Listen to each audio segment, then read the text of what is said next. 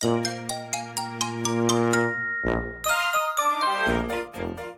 やとすみおの Survival Life in Canada 皆さんこんにちは。さやとすみおのサバイバルライフ in カナダです。バンクーバーに住むすみおと、トロントに住むさやがカナダでうまく生き抜く方法をシェアするラジオです。皆さんこんにちは。こんにちは。今日は私またうん。一歩も出てないです、家から。あれ？そういう時あります。私もありますよ。あります？え結構すごいありますよ。本当ですか？うん。え運動不足になりますね。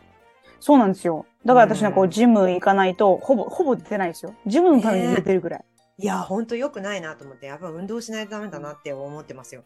そうですよ、ん。そうですよ。とか言って。いや、本当。私の様子もわかんないし、天気もわかんないし、何が起こってるかもわからないし、何もわかんないですよね。いやーね本当ねで、今日お話しする内容は結構センシティブな内容ですので、うん、今日ちょっと真面目な話をね、しようと思ってますね。うん。ちょちょっとセンシティブなこともあるので、もしなんかちょっと嫌だなって思う方がいらっしゃったら、あのうん、ここで、うんうんいただいて大丈夫です。はいはーい。じゃあ行きますか。そうですね。うん。で、そう、あのーまあ、私たち海外長く住んでいて、危ない目に、ラッキーなことにあったことがほぼないんですけど、そうですね。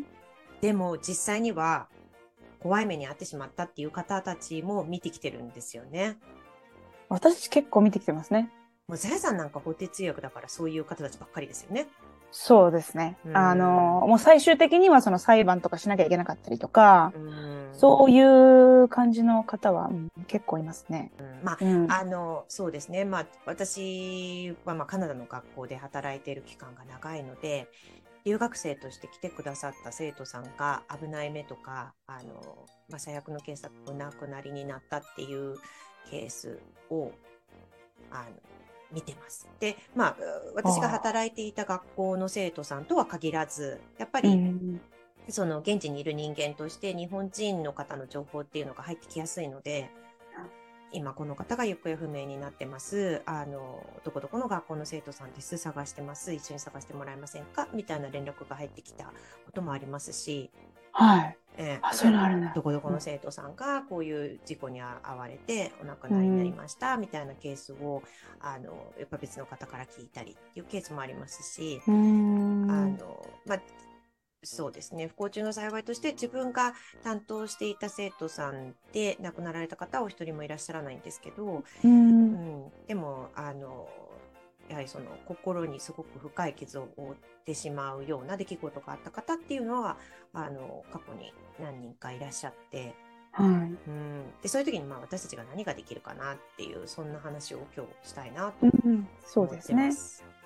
留学するときって、やっぱり安全面とかが皆さん、あの、不安かな、不安になる人もいると思うんですよね。やっぱり外国だし、違う言語だし。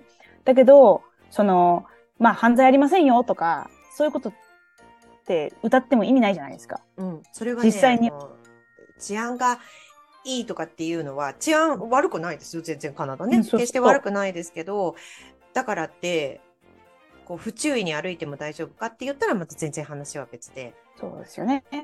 私が見てきたケースだと、例えば、あの、えーレイプ、強姦に遭ってしまったとか、そういったケースがあって、で、そういう場合って、まあもちろん、あの、もしかすると、それはケースいろいろある中の一つで、うん。で生徒さんによってはこういうことがありましたっていうことを学校スタッフに伝えないまま帰国されるっていう方もいらっしゃると思うんですけど、うんあの、まあ、学校のスタッフに相談してくださったケースもあって、うんででそういう時ってそのその私たち話はもう本当に聞いてあげたいしあげるし、あのうん。うんできる限りのことはするんですけどあの根底にあるのがですね私たちやっぱプロフェッショナルじゃないんですよねそこの部分の。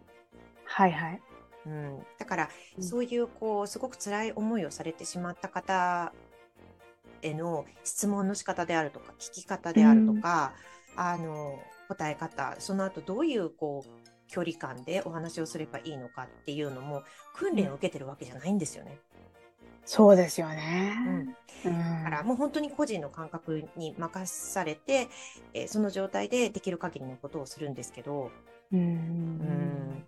あのやっぱり私の中でもこれでいいのかなっていう疑問は常にあって、うん本当になんかそれでこうその方の気持ちを少しでも楽にしてあげてるのかそれともかえって辛くさせてるんじゃないかとかあるんですよ。はいなるほど。うん、でそういうことを考えるとやっぱりあのもしかしたら本当にプロフェッショナルの方そういった心理カウンセラーの方とか、うん、そういった方たちと話をした方があのいいんじゃないかっていうケースあるんですけど、うん、それをした方がいいんじゃないですかっていうふうにお伝えしてじゃあそうしますっていうふうになるケースも少ないんですよ。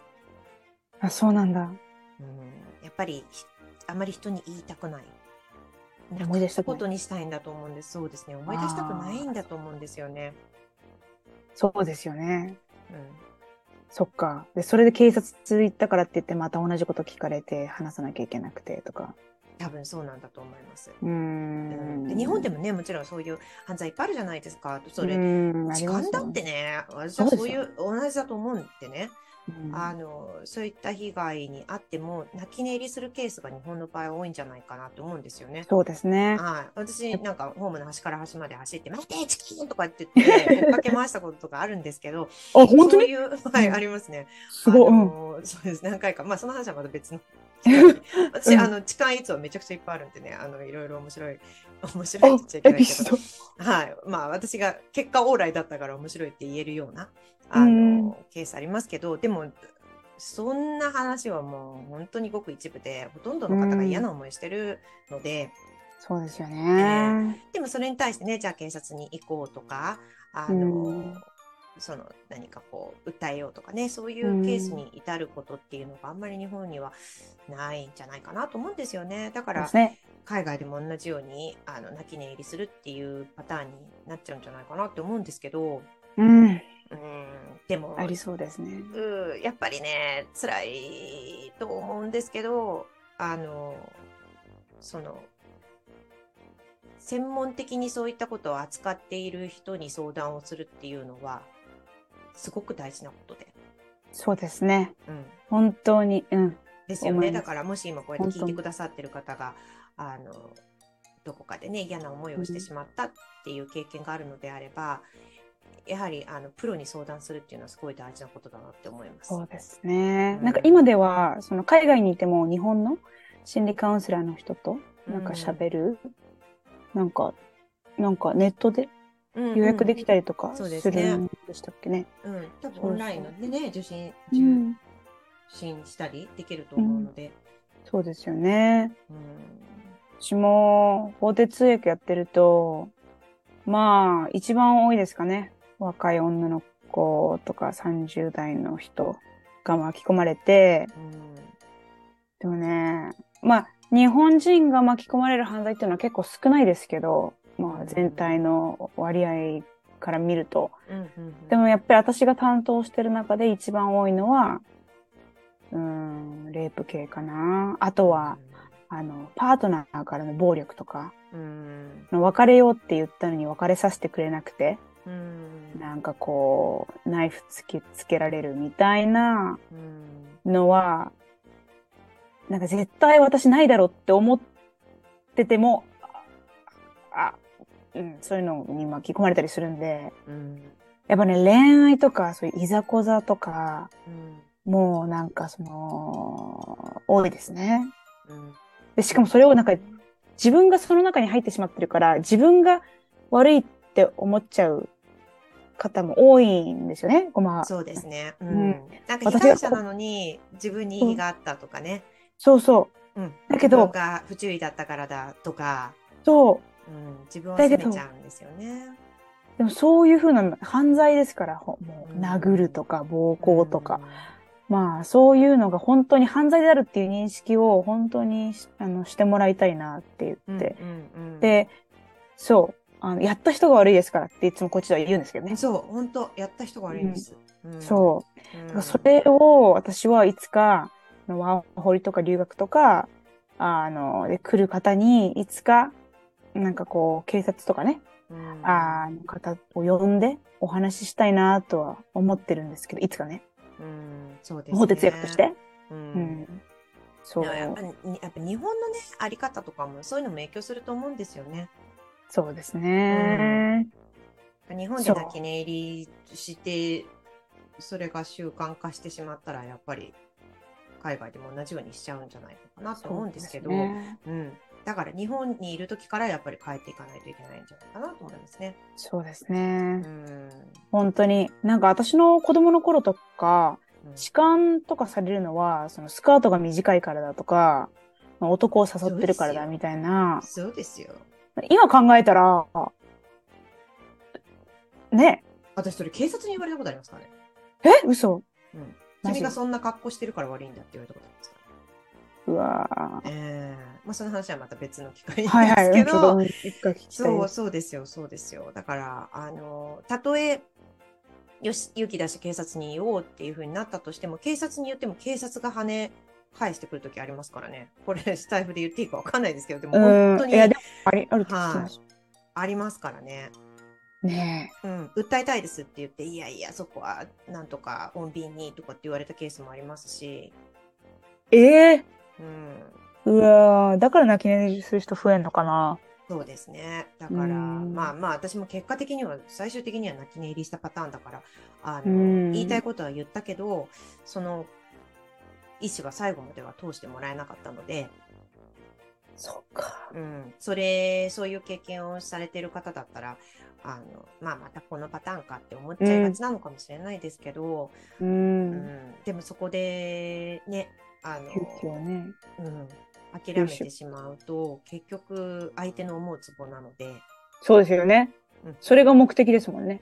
こう、相手を騙さ、黙らせて。そうなんですよ。ね。うん。本当ですよね。こっちは、あの、きちっと警察に言えば、警察は対応してくれるので、そうですね。うん。あの、日本の警察はごまかされたんで、私。だからすごいわかるんですけど、ああ、そっか。そういうのはこっちにはないので、うんうん。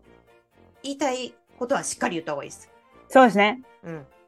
そう、あの、ちゃんと根拠あって言ってますからね。あの、うん学校からね、警察電話したことあるんですよ。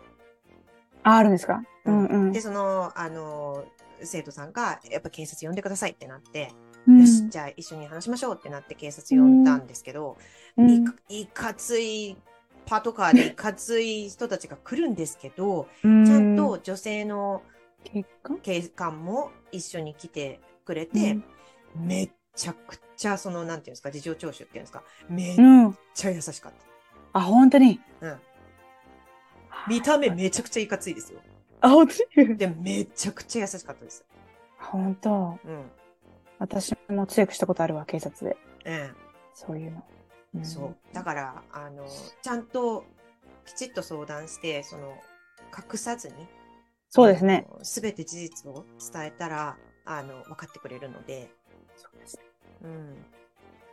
いやー、私も裁判行ってるのとかこう見るとね、うんもう本当に、あれですよ。言葉にできないけど、なんか、あこういう、あーってね、思います。ね、そうですよね。で、やっぱり裁判とかってなっちゃってからじゃ遅いというか、うん。ねそうそうそう。だから、らこっち長くなってきて、だんだん感覚的には日本にいたとしても、ちょっとこう、あの、周りをキョロキョロ見る癖がつきましたよ。わかります。わかります。うん。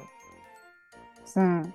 私、あの、一番怖いのが、私が一番怖いなと思ってるのが、その、友達とか、友達の友達とか、友達の男友達とか、なんか、バーに来てる、なんだろうな、こう、常連さんとか、うん、なんかね、パターンがあるんですよね、私。私裁判でしか見てないけど、結構パターンがあって、あ、そうなんですね。そうやって被害に遭っちゃって、その加害者の人との人間関係調べていくと、そういう感じなんですか？そうそう私、だから、こう、私の見解だから、事実としてお伝えするのは無責任だと思うんですけど、やっぱり目をつける人っていうのはいるので、特定の人に。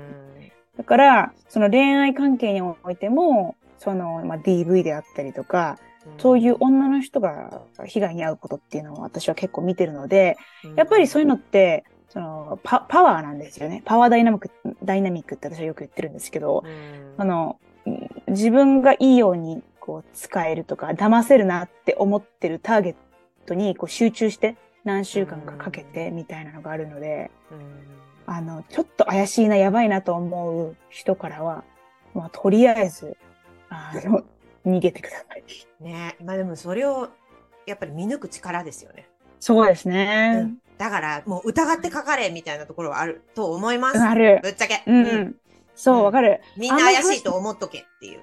そうそうそうそうんう。うん。そうちょっと真面目な話しましたけど。はい。はい。参考になったら嬉しいです。ね、本当ですね。